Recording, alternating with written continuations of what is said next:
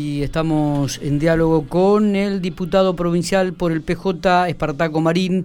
Este, hago este, público el agradecimiento porque la vez pasada pudimos conseguir una nota con su papá, con Rubén Hugo Marín, a través de un contacto que nos hizo Espartaco. Así que buenos días y, muchas gracias por ese contacto, Espartaco.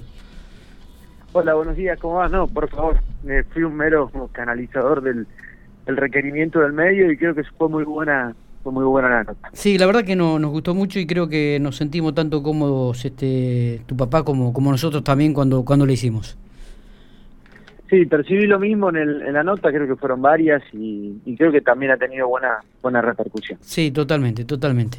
¿Cómo ha tenido buena repercusión el, el proyecto que habías presentado y quizás es ley esto de comenzar a regular, entre comillas, las financieras que otorgan préstamos que están fuera de la regulación establecida por el Banco Central y que indudablemente afectaba a muchos trabajadores, especialmente eh, eh, esta ley eh, abarca y contempla a los empleados estatales. ¿Es así?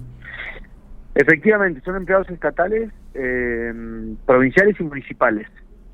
y lo que pretende es proteger el salario de los mismos,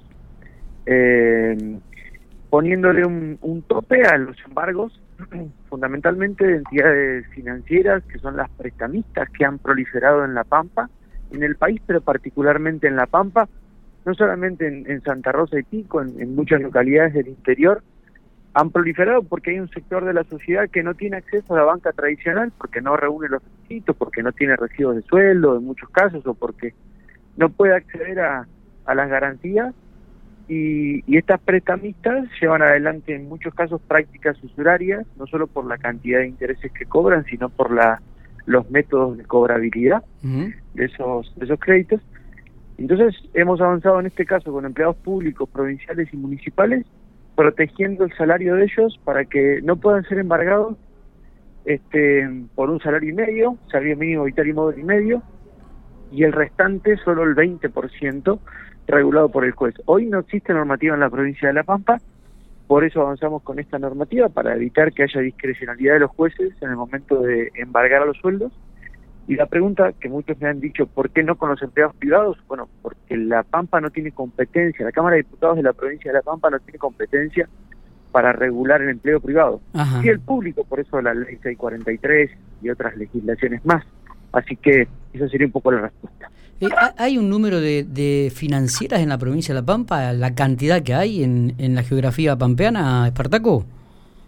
Mira, hablando con Defensa del Consumidor de la provincia, nos han dicho que en el tope de las denuncias hechas por, usuarios, por consumidores, eh, en, el, en el puesto número uno están los planes de ahorro de automóviles, que si querés podemos charlar de eso, que hemos presentado un amparo sobre el tema. En el puesto número dos están las financieras, eh, que han proliferado en los últimos cuatro años y que claramente ranquean en los primeros lugares las demandas de los consumidores. Y este proyecto hace que las financieras estén registradas, los dueños bien identificados y, este es, es, uno de los requisitos de este proyecto, ¿no? Nosotros en los últimos cuatro años avanzamos con varios proyectos de regulación de las financieras. El primero fue el que mencionas, exigiéndole que fijen domicilio en La Pampa, porque sucedía que a veces uno cuestionaba el origen del crédito y tenían domicilio en provincia de Buenos Aires o en capital, y uno tenía que litigar con abogados en capital, que mucha gente que accede a estas financieras para tener créditos para el consumo, imagínate que son créditos de 40 mil, 50 mil pesos, este, se les hace imposible litigar en otros distritos, por lo oneroso que significa.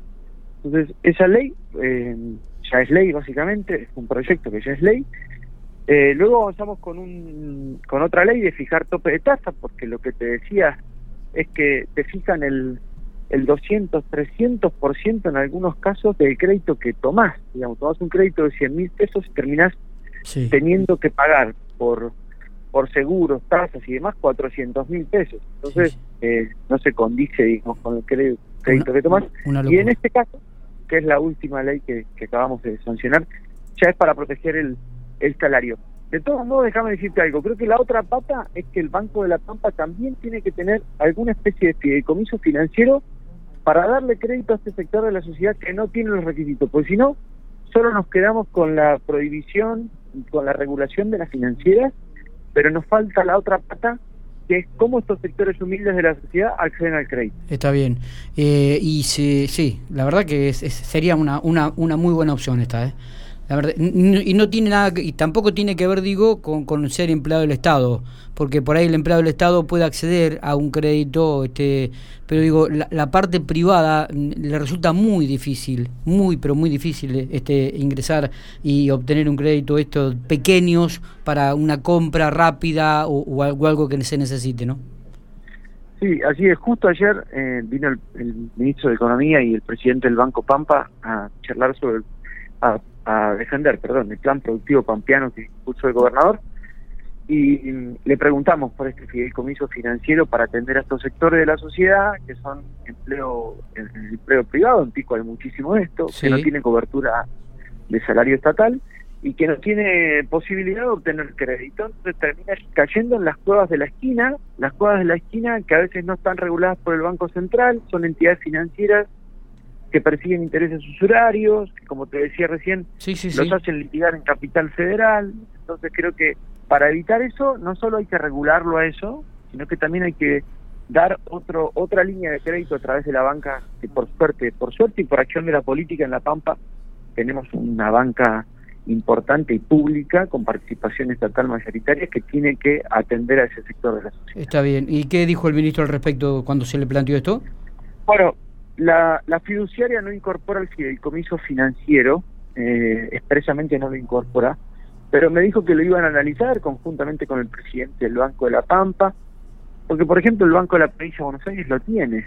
Entonces yo creo que es un desafío que, lo vengo planteando ya casi tres años, que creo que la Pampa tiene que incursionar en esto, como ha incursionado en un montón de iniciativas, en esta creo que, que hace falta, porque si no estos sectores de la sociedad este, terminan acudiendo, como te decía, a estas bancas y sin la posibilidad de crédito, por lo tanto, solo quedan atados a, o al IFE o al ATP para el que tiene trabajo formal, o, o bueno, o a los créditos del CENPE para el que tiene el trabajo formal, pero el que no lo tiene, se le hace muy difícil obtener créditos. ¿Cómo, bueno, cambiando un poquito de tema o siguiendo, digo, el tema de los planes de ahorro, ¿no? Han, han presentado ya varias notas, se está trabajando en esto, cada vez se suma más gente en la provincia este, y también ha sido significativo este, este aporte.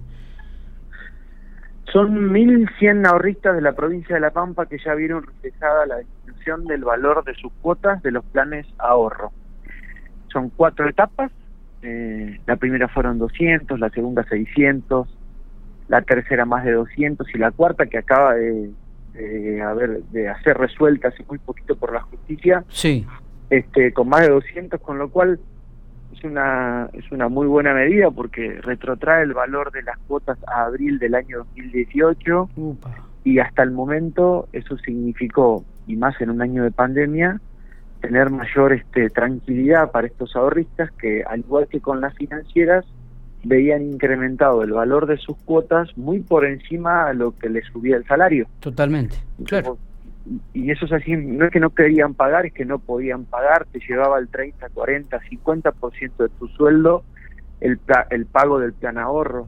Así que creo que, que fue una iniciativa eh, jurídica, un amparo colectivo que presentamos con otros dos, legisladores, pero ya no son más legisladores, y hoy nos lleva a, a tener la buena noticia de que son más de 1.200 pampeanos los beneficiados por la media. Muy bien, ¿y esto cómo continúa? Continúa probablemente con una quinta etapa porque se siguen sumando, como me mencionás vos. Sí. Mucha gente no se enteró o no sabe de esta medida, no tiene por qué saberlo tampoco y, bueno, nos escribe y vamos sumándolos. Y, bueno, ¿Y, cómo, tiene que hacer, cómo tiene que hacer la gente que quiere sumarse ahora a Espartaco, principalmente? A ver. Nos puede escribir en, en cualquiera de nuestras redes, que le tomamos los datos, lo llamamos, le pedimos la documentación necesaria y sepan que es 100% gratuito todo el trámite, con lo cual es una... Eh, y, no es un dato menor, ¿eh? No, no, claro que no. claro que no. Ejercen su profesión de manera liberal y lo están lo están haciendo absolutamente a honorem. Y, y bueno, y lo pueden hacer enviándonos sus datos a, las redes. y ¿A dónde específicamente? bueno, en las redes de Facebook, de Twitter, de Instagram. Sí, también pueden acercarse... Sí. Pero ¿cómo es la denominación? Para que la gente diga, bueno, entre y... No, no, a mi red de, de Espartaco Marín. Ah, bien, bien. Lo, lo, pueden hacer a mi red. Digo porque la otra opción es acercarse a la Cámara de Diputados, pero bueno, teniendo en cuenta las distancias y la pandemia en pico, lo mejor es escribirnos a... Perfecto. Bueno, mi teléfono lo tienen la mayoría, así que también me pueden escribir al WhatsApp y, vemos cómo nos comunicamos. Correcto, correcto. Bueno, eh, eh, me parece que es una muy buena, buena noticia esta también. Y, a, y remarcar esto que decías, que el trámite es gratuito. El, el trámite es 100% gratuito. Por supuesto que si nos escriben, bueno, veremos cuáles son las condiciones de su plan ahorro, si, si tiene la cuota al día, si entra o no en el amparo. Y bueno, la, la medida, el amparo, la, amparo, la medida cautelar es retrotraer el valor de las cuotas a abril del 2018 y eso es una medida urgente. El fondo del tema es ver cómo se ajustan estas cuotas. Nosotros entendemos que tienen que ser ajustadas en razón de un índice de variación salarial. ¿Qué significa esto? Que si vos te aumentaron 10 pesos tu sueldo, vos pagues en proporcional a 10 pesos en la cuota. Claro. No, no como sucede, como sucedió en los últimos dos años, donde vos cobrabas 10 pesos más, pagabas 200 pesos más la cuota. Eso es un poco más simple para que la gente lo comprenda. ¿Qué tal, Espartaco? Santiago Wigenhauser. Hola Santiago, un gusto. Bien. No, quizás hacerte una consulta bastante general, pero un breve balance de, de, lo que fue el periodo ordinario de lo legislativo. Los últimos, a lo mejor, proyectos más importantes era ley de plaguicidas y de desarrollo energético y ahora se, se estira hasta el 31 de diciembre, si no me equivoco, el extraordinario con nueve proyectos más. Sí, eh, el balance, bueno, mencionabas vos, ley de plaguicidas, yo te, te sumo también una ley de agroecología, que es un poco la contracara de esto, que, que también hemos sancionado, que pretende un poco empezar a experimentar prácticas de hace años, eh, que, tienen que volver a para, para fortalecer, para mejorar nuestra alimentación sustentable. También te puedo mencionar otras iniciativas como la ley de huertas que también hemos estudiado en la Cámara de, Diputados. ¿Por qué? Porque la provincia de La Pampa, así como tiene una política en temas agroalimentarios vinculados a, a la carne vacuna o a los granos eh, o la siembra, digamos, no lo tiene en la en las hojas verdes, en la horticultura. Creo que tanto en eso como en la producción de ladrillos, que La Pampa no tiene una industrialización al respecto, como en los pollos, que La Pampa consume, eh, produce solamente el 5 o el 10% de lo que consume, creo que La Pampa tiene que, eso es diversificar la matriz productiva, digamos. No solamente tener una política mirada desde el punto de vista eh, agroalimentario eh, en, en carne y en grano, sino que diversificar es eso, pensar la provincia de La Pampa como lo hace con hidrocarburos, como lo hace con la industria salinera, también tener en términos agroalimentarios eh, mayor soberanía en estos puntos. Así que también hemos discutido esto, hemos discutido la ley de coparticipación que se va a tratar ahora en extraordinarias. Creo que ha sido un año que si bien por la pandemia ha sido dificultoso la regularidad y la presencialidad en la discusión de los temas, bueno, eh, hemos avanzado en varias iniciativas acompañando a nuestro gobierno provincial y otras de iniciativa de nuestro bloque que creo que son positivas para la provincia. Espartaco, te agradecemos estos minutos. Ha sido muy claro y este, explícito con respecto al proyecto este de ley aprobado y por supuesto todas las dudas que teníamos. Así que muchas gracias. ¿eh? a disposición como siempre. Un saludo grande.